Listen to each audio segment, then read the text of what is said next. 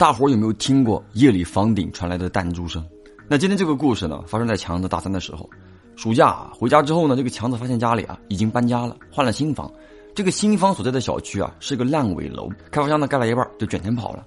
那整个小区就盖了三栋楼，连个物业都没有，经常断水断电，加上这个位置啊特别的偏僻，就根本没有什么人入住。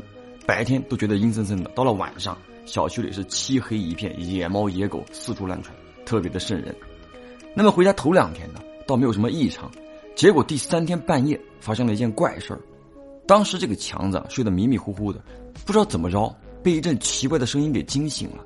拿起手机一看时间，凌晨两点多，然后竖起这个耳朵去听啊，就听到房间里呢传来断断续续的哒哒哒哒这个声音，感觉呢像是有人拿拐杖在点击地板，就像是玻璃弹珠在地上弹跳。那么强子的第一反应是什么呢？有贼！要不我说强子头铁呢？一般人赶紧锁住卧室门了。但咱们这个强子呢，赶紧起床，硬是在这个屋子里找了一圈，结果呢，啥都没发现。那强子呢，就以为自己听错了，正想上床接着睡的，结果那个哒哒哒哒哒哒哒这个声音啊，再次响起，不紧不慢。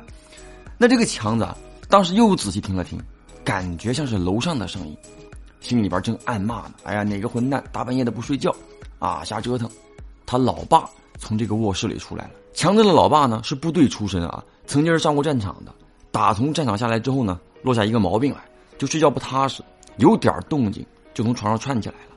强子一听，嗯，老爸起来了，也冲到客厅去了，就把刚才的事儿跟他老爸讲了。结果他爸听完之后呢，更生气了，就骂这个强子胡扯，因为楼上根本没有住人。还没等这个强子辩驳，哎，楼上又传来一阵哒哒哒这个声音，但这一次呢，动静更大了。强子他爸沉着脸听了会儿，随即而上厨房拿了把菜刀，招呼上强子走上去看看。好，说实在的啊，当时这个强子呢还真不怕啊，为啥呢？打小呢，强子就觉得说天底下没有比他老爸更可怕的了。这父子二人呢出了家门，老爸呢又低声嘱咐这个强子跟在自己身后。楼道里是黑乎乎的，啥也看不见，只能听到呼呼呼的风声啊！这个强子呢，伸手去摸楼道的开关，摁了半天没反应，灯坏了，没办法，只能跟着自己的老爸摸黑上楼。等到这父子二人摸到六楼的时候啊，就他家在五楼啊，到那户门口的时候，眼睛就慢慢适应了黑暗，打眼看了一下这户的门牌啊，这六零二。六零二的防盗门呢，已经是破烂不堪了，猫眼跟这个门锁孔啊，都是个空的啊，已经掉了，看起来就不像住人的样子。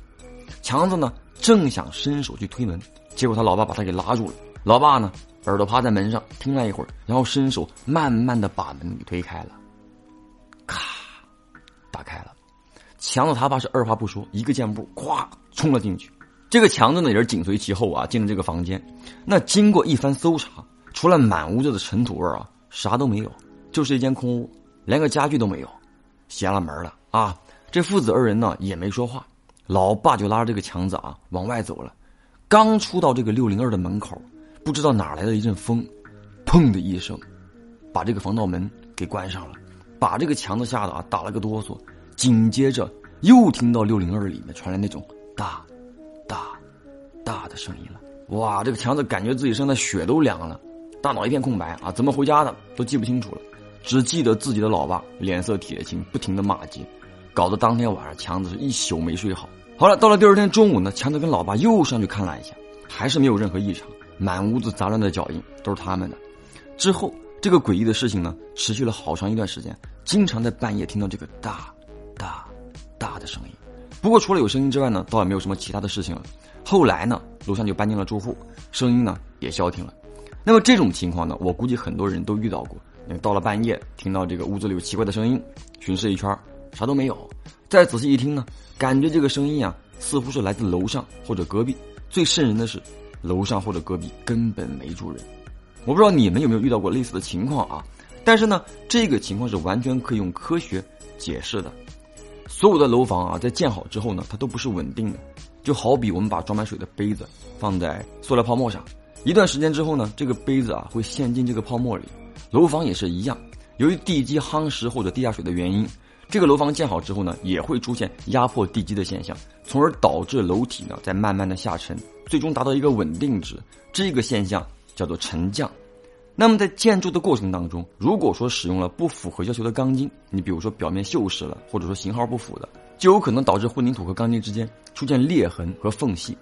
那么这个裂痕或缝隙，因为下雨进了水，就会产生霉菌，霉菌会导致这个缝隙越来越大。那么加上楼体的沉降、昼夜温差导致的热胀冷缩等原因，都会导致混凝土对其包裹的钢筋产生压力或者拉力。在这些力的作用下，混凝土和钢筋就会因为有缝隙而产生摩擦，从而发出奇怪的声音。那么这个现象呢，在楼房当中其实是蛮常见的。那如果说你现在住的楼房长时间都有奇怪的声音，恭喜你。一定是被开发商给坑了，这就说明啊，盖这栋房屋时他们不是偷工减料，就一定是以次充好。不信的话，你可以等着，估计很快你就可以发现啊，墙壁上有那种裂纹了。好了，我是老朴，今天呢是科普加故事，来，让我们下个故事见。